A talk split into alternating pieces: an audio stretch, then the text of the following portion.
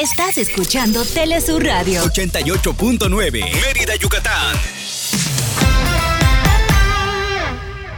Y es un gusto el día de hoy, Viri. Recibimos a don René Flores Ayora, un gran amigo. Y bueno, eh, las noticias no necesariamente son bonitas, pero es importantísimo que usted, yo y todos nos demos cuenta de lo que sucede en nuestras calles para que seamos más cuidadosos. Y le adelanto, ayer una persona francamente muy inteligente iba manejando en el fraccionamiento donde vivo y pues seguramente venía mensajeándose en el celular no se dio cuenta, le pegó a un poste y dejó a todo el fraccionamiento sin luz 12 horas. Y, salen con su carita de, ay, es que venía distraído o distraída y no sé qué. Dice, es un bruto, porque además, ¿qué va a pasar el día? Nada más porque no era un ser humano. Porque entonces la tragedia llega cuando andan mensajeando. Hay mucha gente estúpida que va manejando y mensajeando al mismo tiempo. Y de verdad, desafortunadamente, nuestro país está lleno de gente estúpida que hace eso. Y bueno, es la razón por la que invitamos hoy a don René Flores Ayora para que nos cuente un poco de cómo vamos con los siniestros del tránsito. ¿Qué tal, mi estimado Gastón, Viridiana, Raulito? Si nos hubiéramos puesto de acuerdo, no nos hubiéramos visto. Gran amigo desde hace muchos años. Y sí, como tú bien dices, las imprudencias, la velocidad, las distracciones hacen lo que tú estás comentando ahorita. Desafortunadamente, el 95% esos, de esos siniestros de tránsito son a causa del factor humano. ¿sí? Todo el resto es del vehículo y las inclemencias del tiempo. Pero el 95% se debe a nosotros mismos. Es por esta razón que todos tenemos que conducir nuestro vehículo automotor, ya sea de dos ruedas, como la moto, o el automóvil de cuatro ruedas, con los cinco sentidos, porque el 99% no basta de eso. Sí, totalmente. ¿Cómo, ¿Cómo quedó el cierre del periodo vacacional? ¿Cuántos eh, fallecidos llevamos? Lamentable. Digo, no es un tema que nos guste. No. Pero definitivamente es un tema en el que, a ver, ahí está el número. ¿Van a seguirle texteando? ¿Van a seguir eh, queriéndose pasar altos? ¿Van a seguir queriendo dar vuelta donde no se puede?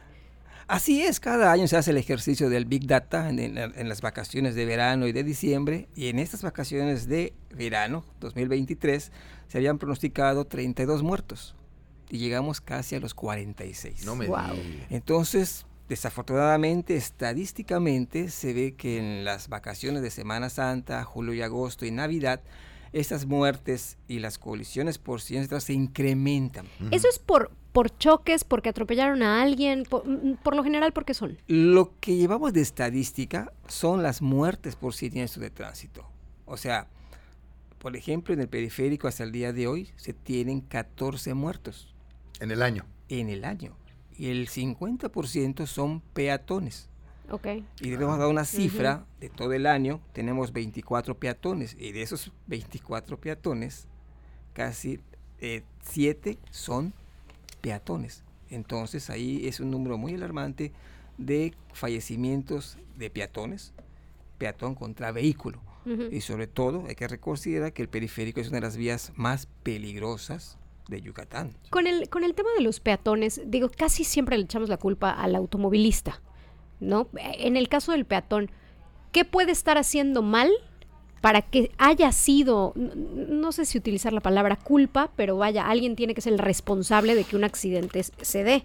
Bueno, allí todos tenemos deberes y obligaciones, eh, tanto el peatón, tanto el automovilista, el motociclista. Entonces lo que se recomienda a los peatones es uno, cruzar en las esquinas, que es donde se debe de cruzar, en donde eh, deben estar marcadas las franjas peatonales o pasos cebras, como le llamamos. También es importante que el peatón haga contacto visual con el automovilista y con el motociclista. También se ha visto que en los pasos de plataforma, esos son los pasos coercitivos que le llamamos, que es el único. Es como un tope grandote, ¿no? Un tope grandote es donde es lo único donde el, donde el automovilista y el motociclista respetan al peatón. Y muchas veces el peatón cruza como Juan en su casa, sin voltear a ver a nadie, creyendo que el automóvil... Porque tienen que... Parar. Y desafortunadamente no ha sido así. ¿O no ¿Es en estos lugares donde suceden los, los, atropellamientos? Y ha habido unos, unos sí, por ejemplo en las escuelas, que los chavalos cruzan intempestivamente y, y, y, los automovilistas están pajareando, que llamamos pajarear es estar acá con tu celular, ¿verdad? Y entonces cuando se produce la colisión entre auto y peatón.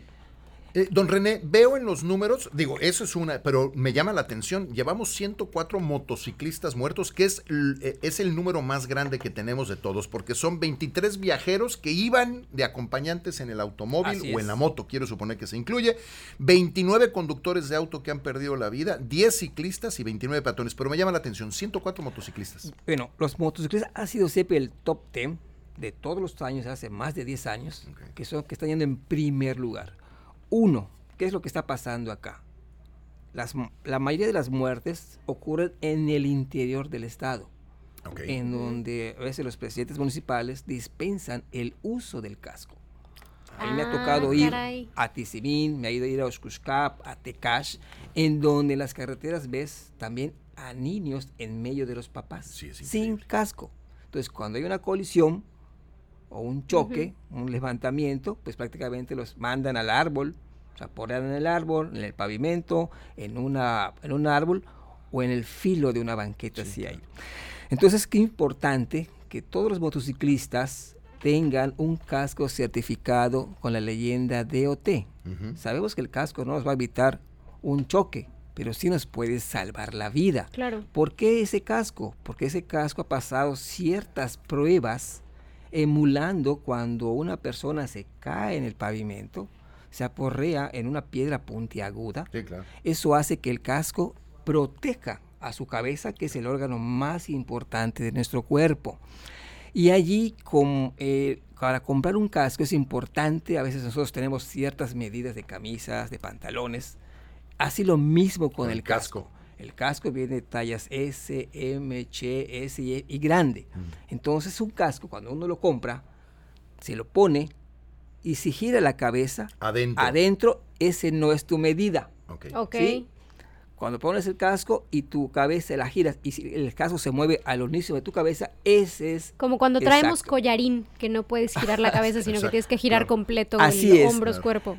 Entonces es importante que todos los motociclistas hagan un gran esfuerzo. Aquí hay varias campañas que se están dando eh, cascos gratuitos a las personas. Y si vemos aquí los motociclistas, vemos que es de un cilindraje de los 100 centímetros ¿E-, cúbicos. ¿Esos son los que reparten?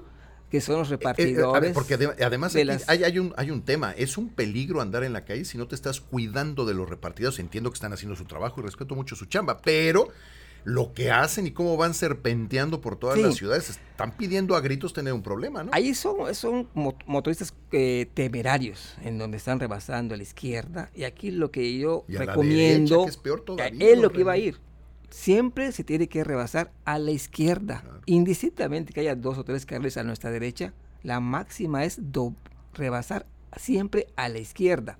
Y los motociclistas deben de circular con la luz encendida de día para que se dejen ver. Sí, porque muchas veces los autos, los autobuses, los trailers tienen diferentes puntos ciegos que no ven al motociclista. Entonces es importante que eh, enciendan sus luces de día, no gastan gasolina. Eso es lo más importante. Y últimamente las motos, cuando uno la arranca, o sea, desde eh, motos actuales, nuevas, se prenden. Se prenden en automático la luz. Entonces son acciones, ¿verdad?, tan sencillas de bajo costo que eso evitarían tantas muertes por siniestro de tránsito. Y también tenemos que recordar que cada vez que una persona mate a una persona, lo estará matando todos los días de su vida. Sí, desde luego. Eh, don René, ¿qué, debemos hacer? Eh, ¿Son muchos o son, digo, una muerte es mucha? No queremos ni una. Pero en términos del tamaño de la ciudad, del tipo de vialidades, tenemos vialidades de alta velocidad, como pueden ser el periférico, por ejemplo, en donde ya han ido, estado, han ido controlando las velocidades, pero son de alta velocidad. Eh, ¿Tenemos muchos o tenemos pocos muertos para una ciudad de este tamaño? Mira, casi en la, media de hace más de 15 años son 232 muertos al año. Al año. Ahorita llevamos 195. Y este 195 es un número muy, muy conservador. Que son los que aparecen en los medios de comunicación.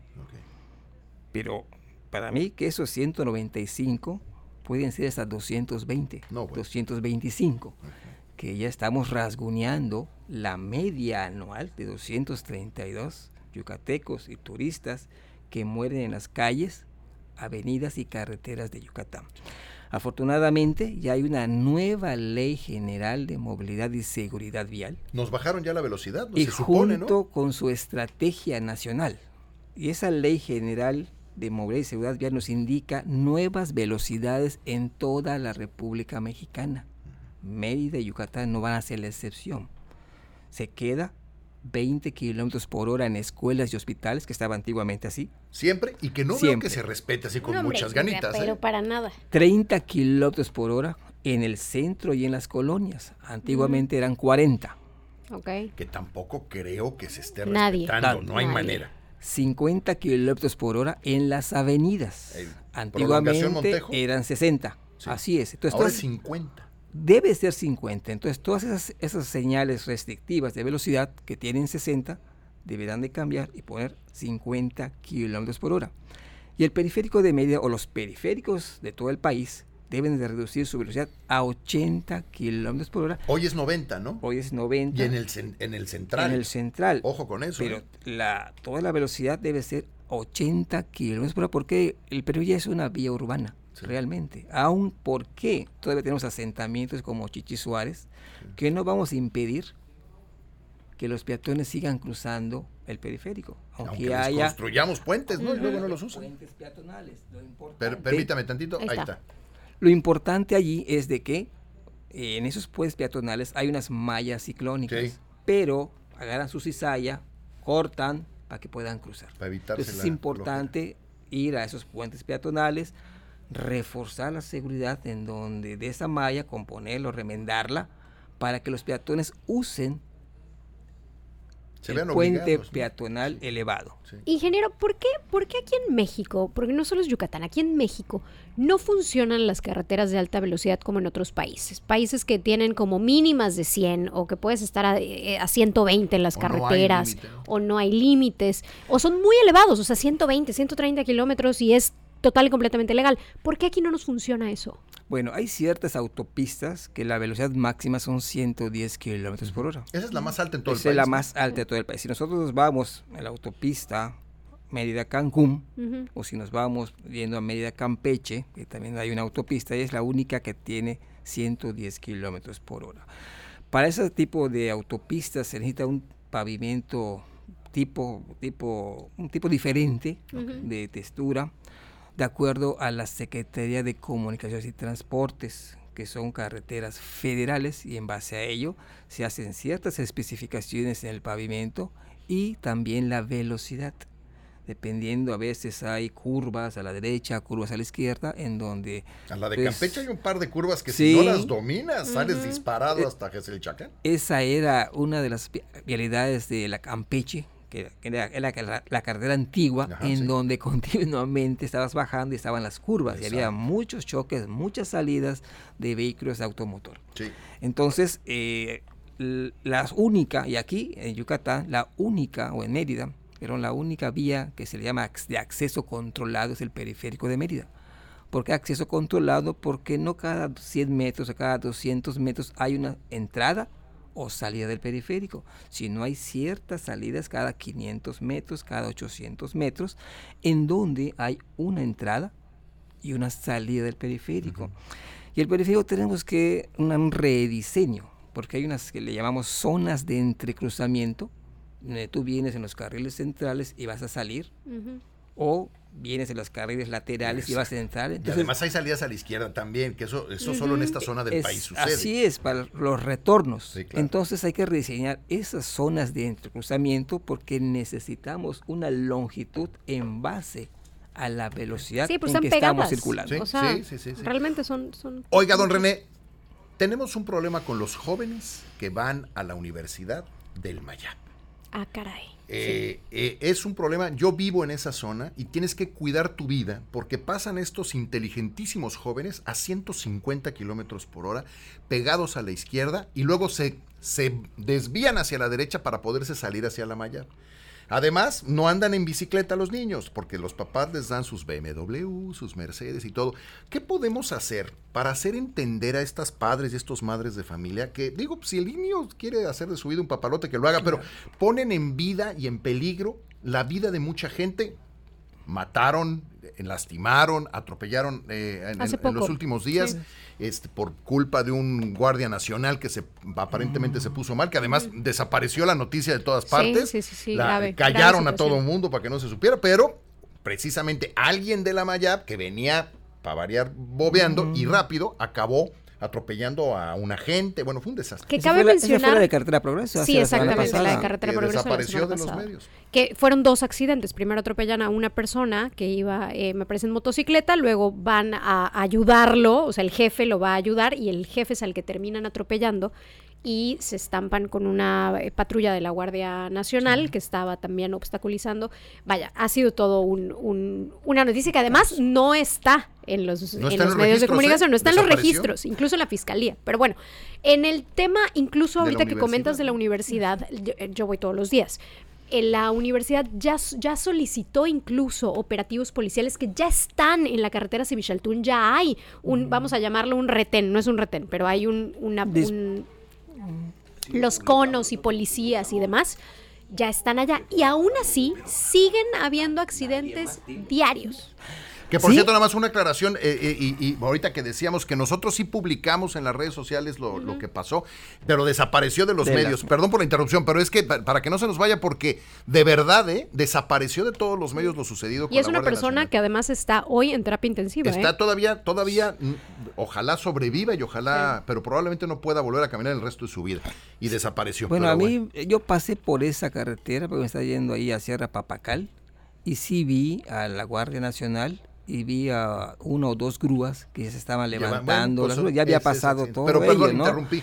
Eh, y allí lo que más importante, estimado Gastón y Viridiana, es que en las escuelas, tanto a nivel preescolar como a nivel universidad, debería existir una materia de educación vial. Sí. ¿sí? Desafortunadamente, el Congreso del Estado, hace ya más de tres años, aprobó que la educación vial en Yucatán sea obligatoria desde el preescolar hasta la prepa. ¿Y entonces? Nos hace falta pues un impulso, un empujoncito para que se pueda dar esa materia de educación vial. Pero como tú bien dices, hay padres que tienen recursos económicos y les dan a sus hijos 17 años, que pueden sacar un permiso para poder conducir, les dan ese vehículo, pero no tienen el bagaje de todo eh, una una de instrucción de cultura vial y de cómo conducir un vehículo automotor. Y chicos, se les hace el mar para echarse un buche. Pues digo, son adolescentes, todos pasamos por ahí. Eh, pero hay que controlarlos porque de verdad todos los días, don René, todos los días pasan. Es la edad en donde hay mucha imprudencia, mucha rebeldía.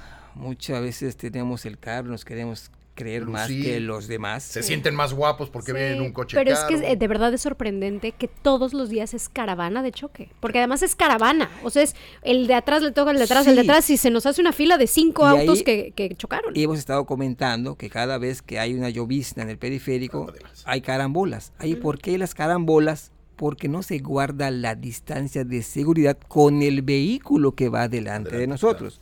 y le hemos comentado que está la famosa regla del cuadrado, que es muy sencilla. Si vamos a 80 kilómetros por hora, le quitamos el 0 y 8 por 8, 64. Eso quiere decir que si vamos a 80 kilómetros por hora, debemos de dejar una distancia de 64 metros. Es un montón. Con ¿eh? el vehículo que va adelante de nosotros. Sí, es un montón. En dado caso que ese vehículo frene. don René? Es que en base esté la velocidad. Tal vez más. qué interesante. Porque si tú vas a 30 kilómetros por hora y se cruza un peatón. No, no, tiene toda la lógica del mundo. Tiene toda la lógica del mundo. colisionar. Es por esa razón que si vamos a 120, ni un campo de fútbol nos Te va da a para frenarte. Claro. Madre. Entonces, Oiga, cuestión de la velocidad. Este, Ojalá podamos verlo seguido, platicar con usted seguido, porque creo que hay muchas cosas que podemos aprender junto con usted. Los vuelcos que últimamente ni, es el pan de cada nos van a sacar de acá, lo vamos a tener que volver a invitar. Lo vamos no, no, y sobre todo para que nos, nos, con su ayuda vayamos recuperando la importancia de leer los reglamentos, qué significa para nuestros niños, para nuestros peatones, para nosotros mismos. Hay un montón de cosas que tenemos que cuidar. Yo creo que hacemos una, una encuesta acá y preguntamos a cada uno de nosotros si, has leído o redrojeado el reglamento de tránsito de por trabajo, por trabajo lo he ojeado y en algunas cosas las he revisado. Ahí sí eh, y le ofrezco una disculpa por, por, por haberlo. Eso es lo que nos hace falta, es redojear, leer un poquito nada más. Cosas como las, las rotondas, las glorietas. nadie, Sabe dar vuelta en un caray. Es tan fácil navegar en las glorietas. Únicamente es señalizar las glorietas. Ya vino el productor a sacarnos. Ahí vino. Es, el, productor. Dice, eh, eh, quería comentar ese caso, todavía está luchando por su vida una de ellos. Eh, sigue en terapia intensiva el que se impactó con la Guardia Nacional. Así es. Aparentemente, creo que tú conoces mejor la situación, ¿no? Ah, bueno, es que yo voy a decir, yo conozco a la persona, por eso resulta un tema sensible. Exacto. Pero aparentemente en un error de la Guardia Nacional, que aparentemente pone mal el coche, la patrulla, algo hizo mal, que otro coche les pegó y se acabó haciendo un desastre. Aquí lo que Digo, definitivamente la responsabilidad es de la persona que iba manejando y choca, pero sí hay muchas irregularidades con ese caso al momento del registro para poderle dar seguimiento y demás. Lo importante aquí, me parece, es la salud de las personas involucradas y una de ellas, insisto, esta, esta chica que iba manejando el auto, como bien comenta el ingeniero, pues yo creo que se va a llevar esto todos los días de su vida si la persona eh, lesionada no vuelve a caminar. Sí, claro. Sí, y lo más importante, Gastón Viridiana, no, no se lleva una contabilidad de cuántas personas hay de discapacidad de origen vial. Ese es un buen tema para una tesis. es un tema, ¿eh? Sí, entonces no sabemos por qué si una persona muere, la familia queda en pobreza. Don René, muchísimas gracias. Y vamos a seguir invitando. No, al contrario, un placer estar con ustedes, Viri. Muchísimas gracias. Y aparte de esas muertes por ciertas detrás de personas, ha habido una muerte de un perrito y de un jabalí también, que es la fauna silvestre que está en las carreteras de Yucatán. Muchísimas gracias, don René. Al contrario.